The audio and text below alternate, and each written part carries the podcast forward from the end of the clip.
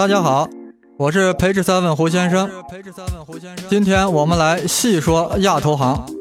亚洲基础设施投资银行意向创始成员国的数量，昨天最终确定，共有五十七个国家成为亚投行意向创始成员国，其中域内国家三十七个，域外国家二十个，覆盖了五大洲，囊括发达国家、发展中国家和新兴经济体。最近世界各国领导人见面的时候呀，估计都是这样问候的：“Hello，你吃了没有？你亚投行了没有？”奥巴马在一旁听了很生气。什么投降，动不动就投降，你们这些人的节操到哪里去了？No No No，我们不是投降，我们是亚投行。难道亚投降就不是投降了吗？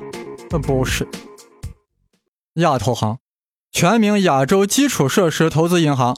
令美国不爽的是，这亚投行呀是由中国主导的，将来总部设在北京。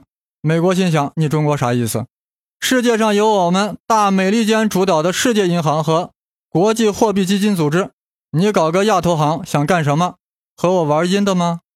所以美国呀一直警告他的盟友，不要理睬中国的拉拢。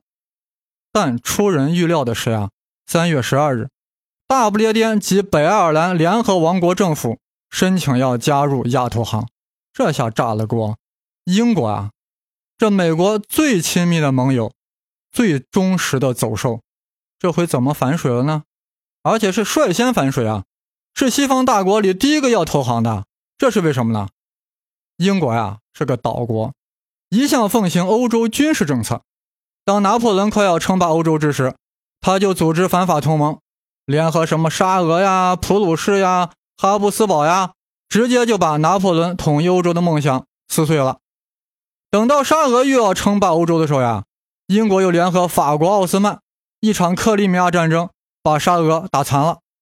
等到希特勒横扫欧洲之时，英国又联合美国、苏联，搞得希特勒自杀了。但是二战之后，世界格局变了，美苏称霸世界，没有英国啥事儿了。那咋办？要面对现实啊！英国身段是很软的，顾不上自己曾经是日不落的辉煌，直接就投靠美国了。美国说 one，，他绝对不说 two。但是呀。大家不要忽略这样一个事实：英国是西方大国中呀第一个和新中国建交的，时间是在一九五零年元月，也就是说，在毛泽东主席在四九年十月一日刚宣布完中华人民共和国成立啊。中华人民共和国，中央人民政府。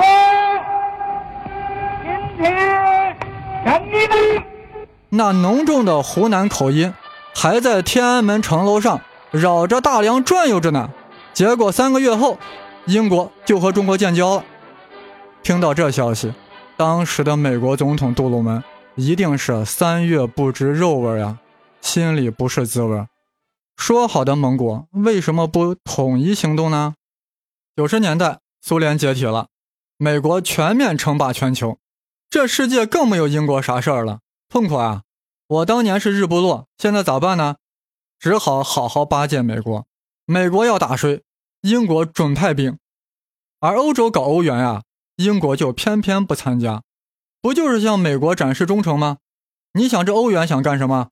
不就是要强化欧洲的同盟地位，形成能够与美元抗衡的货币体系？英国掂量来掂量去，还是美国这头厉害。再说了。欧元感觉也是德国和法国主导的，而且德法关系越来越好。原来拉一个打一个的模式呀也不适用，那咋办？就拉美国搞欧洲大陆呗。于是英国在选边站队时啊倒向了美国，拒绝参加欧元区。近些年啊，中国逐渐崛起了，一个能够制衡美国的力量渐渐浮出了水面。英国除了羡慕、嫉妒、恨以外啊。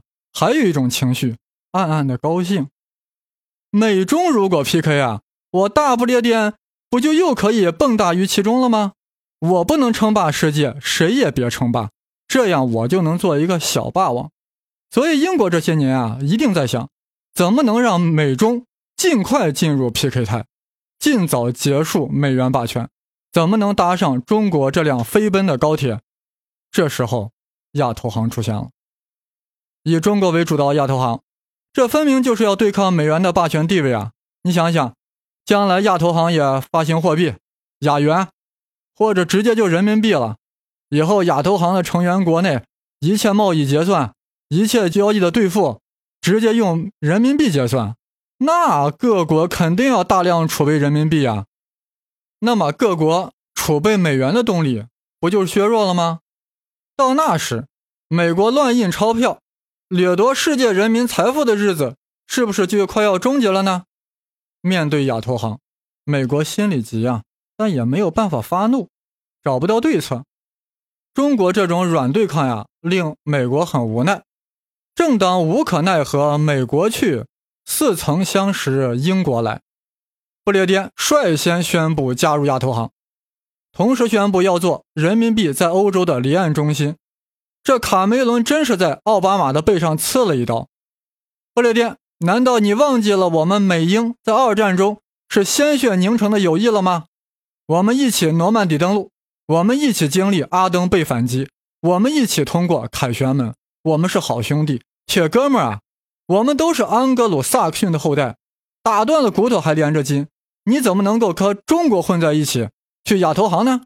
你的思想境界。还没有战中的香港艺人高，卡梅伦一定受到了美国这样的指责，但英国人一定很坦然，回应道：“别扯犊子了，装什么大尾巴狼？你是哪根葱？还安格鲁萨克逊呢？听说过没？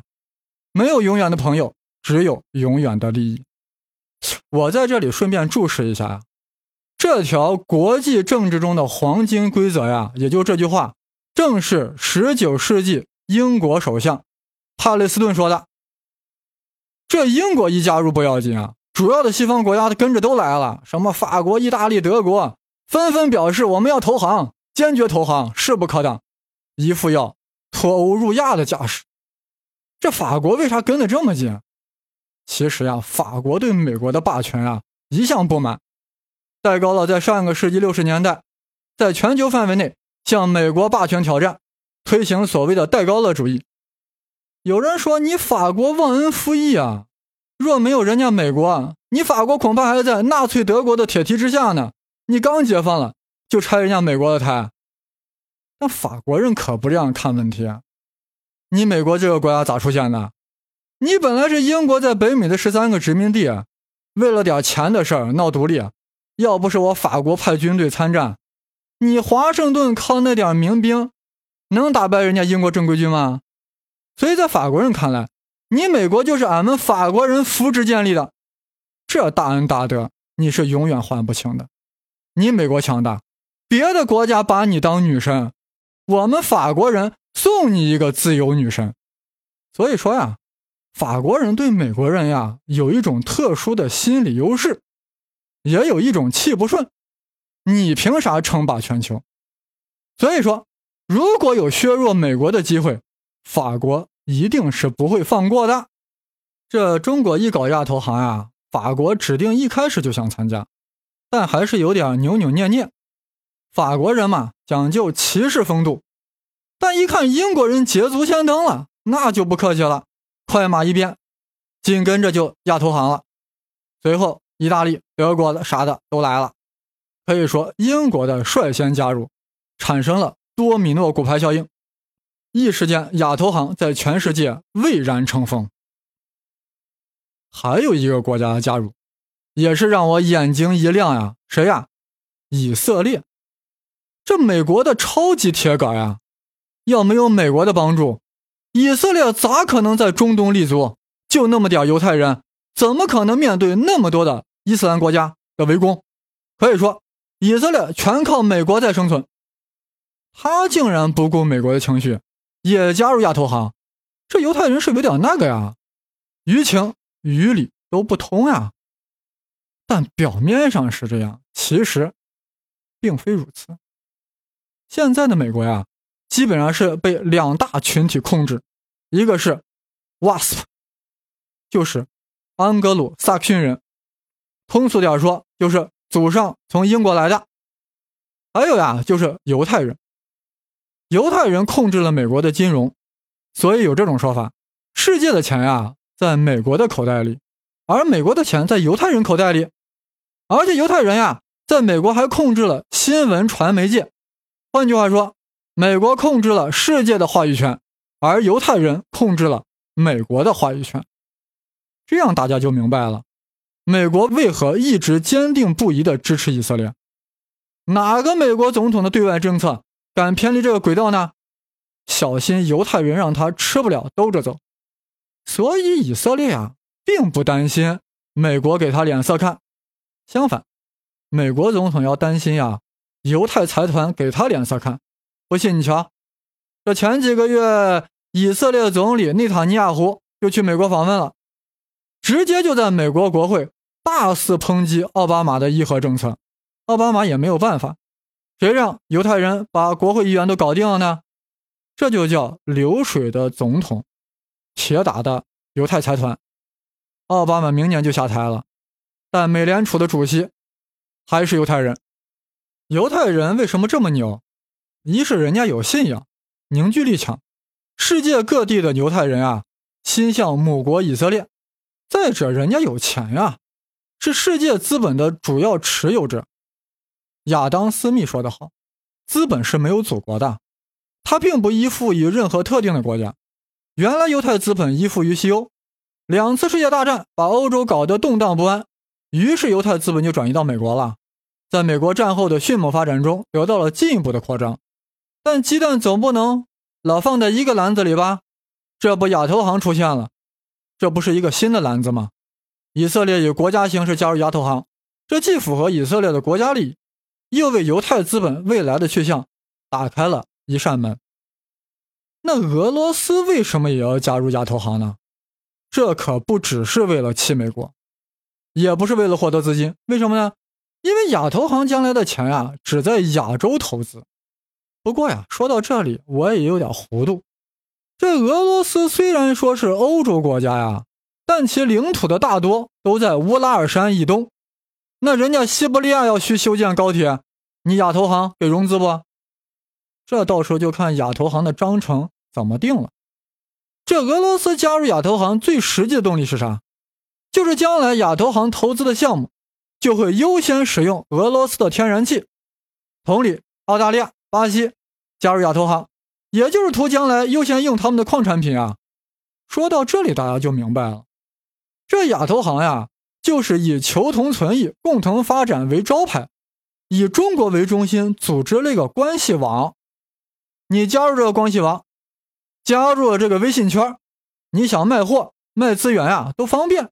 你不加入就丧失了优先权，那你就做不了微商了。所以说，目前世界主要经济体啊，除了美国、加拿大、日本之外，别的国家都亚投行了。那，加拿大咋不参加呢？一点都不奇怪啊！加拿大在经济和美国是一体的，与美国一荣共荣，一损俱损，绝不会挑战美国的利益，只能在美国的暖意下吃香的喝辣的。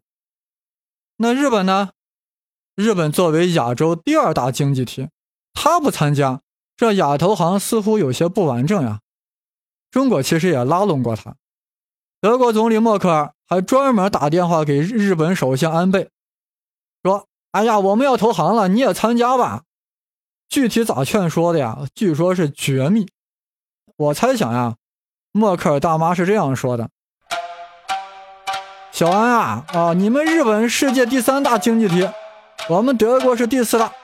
如果咱俩都参加了，我们俩联合起来，在亚投行话语权不就强了吗？”就可以遏制中国的这个第二大经济体了吗？安倍说呀，我们再考虑考虑，再请示一下美国啊。默克尔说，干嘛老请示美国呀？而安倍说，俺们没有主权呀，美军就驻扎在冲绳岛，我要是不听话，后果很严重啊。最终，日本没有投降，不过也好，这意味着呀，中国在将来啊彻底主导了亚投行。那又咋样了呢？你主导了亚投行又怎么样？亚投行将来干啥？专门是投资基础设施建设的。亚洲为什么那么多国家发展了半天，老是突破不了瓶颈，就是基础设施太差。犹太资本不来，西方资本也不来，为啥？人家资本逐利啊，愿意投在马上能盈利的项目上。你投资一个港口，修一条高速公路，投入很大的，什么时候才能收回成本呢？天天收个过路费，十块二十块泰铢的，什么时候才能收回成本？而亚投行是国家行为，目的就是为了你这个国家长远发展，不会搞短平快的，更注重基础设施在未来发挥的作用。所以这个对亚洲落后国家很重要。你看，印度虽然跟中国有领土争端，这不早早的就投降了吗？这菲律宾和中国闹得正凶，内心挣扎了一番，不也来投行了吗？谁和钱有仇呀？这菲律宾加入亚投行，正是需要资金来发展其落后的基础设施。那他以后和中国对抗的时候，还会那么奋不顾身吗？是黄岩岛重要，还是国家的未来重要？我想呀，菲律宾领导人还是能掂量出来的，总不能以菲佣来立国吧。于是呀，菲律宾在签署 TPP 的最后一刻突然放弃了，转而加入了亚投行。啥是 TPP？就是跨太平洋战略经济伙伴关系协定，由美国主导，号称经济北约，说白了就是在亚太制衡中国的。这菲律宾小朋友突然就不 TPP 了，来了个白眼狼般的转身，直接就亚投行了，能不令奥巴马懊恼吗？菲律宾外交部还极力否定，他们弃美投中，这不是此地无银三百两吗？中国主导亚投行，意味着资金主要往哪个国家投，往什么项目投，拥有了最大的话语权。你们国家和我们中国。好好相处，有需要多投一些。如果和我们作对，我就是挥金如土，拿土去填海，填哪里的海？台湾海峡。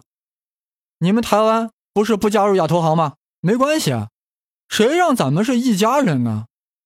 再也不能让乡愁是那一湾浅浅的海峡，直接用土把它填了。我们要把天堑变通途。无论何时。无论何地，心中一样亲。有人说有那么多土吗？咋没有？不是有喜马拉雅山吗？我们能南水北调，为什么不可以西土东运呢？到时喜马拉雅被削平，整个印度大平原不就完全暴露在青藏高原之下了吗？到那时，中印友好。还会有障碍吗？当然了，以上是细说，不可轻信，但也不可全部信。关于亚投行严肃认真的分析，那要等到年底，我在总结二零一五年世界十大事件时啊再进行。中国热衷搞亚投行，其实是为了丝绸之路经济带的打造，为其筹钱融资。中国将来占亚投行股本的百分之五十，绝对话语权，一票否决权。有人说中国这事儿赚了很多吆喝，也有很多地缘政治的考量，有没有实际的经济上的好处呢？有，这个非常有。这些年来啊，我们中国政府囤积了大量的外汇储备，过去啊就知道买美国国债，现在储备已经达到四万亿美元了，咋办？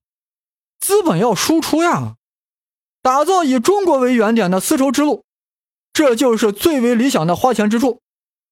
丝绸之路经济带上的国家需要大量修高铁、修高速、修港口等等，所以就需要大量的钢铁、水泥。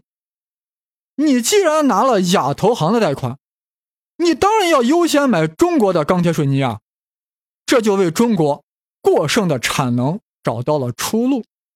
这样，中国的钢铁厂就不就又可以全面开工了吗？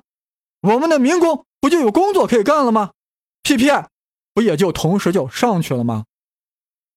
同时呀，亚洲落后国家就可以从根本上改变自己的命运，而且还极大的增强了欧亚贸易。全世界除了美国以外，都会从亚投行和丝绸之路中受益。而且，中国这种方式扩大自己的影响力，虽然令美国人不爽，但也不会触怒美国人民。为什么呢？因为我们没有搞硬对抗呀，不像别的人搞个什么偷袭珍珠港，在古巴安装导弹，合并克里米亚。我们这软对抗，避免与美国直接冲突，从而不需要再重复新兴大国与老牌霸主之间必然有一战的历史宿命。此乃中美两国之幸，也是全人类之大幸。联合国安理会五个常任理事国来了四个，欧盟二十八个国家来了一半，经济合作与发展组织三十四个成员国中二十一个成员加盟。随着南非的加入，金砖五国也最终聚集。至此，亚投行意向创始成员国达到五十七个，其创始成员国数量达到当年日本主导的亚洲开发银行创始会员的近两倍。尽管美日缺席，但亚投行依然拥有豪华阵容。亚投行。你是布雷顿森林里的一把火，熊熊火光温暖了亚洲人的心房。亚投行，你是丝绸之路上的土豪金，黄不拉几的让欧亚人民向往。亚投行，你是张骞凿空，你是郑和下西洋，你是敦煌壁画里的反弹琵琶，你是亚细亚疯狂转发的微博。域内外国家的积极参与，将有利于。体现亚投行的广泛代表性，中方愿与各方一道，共同努力，将亚投行打造成一个实现各方互利共赢和专业高效的基础设施投资平台，为区域经基础设施建设和经济发展做出贡献。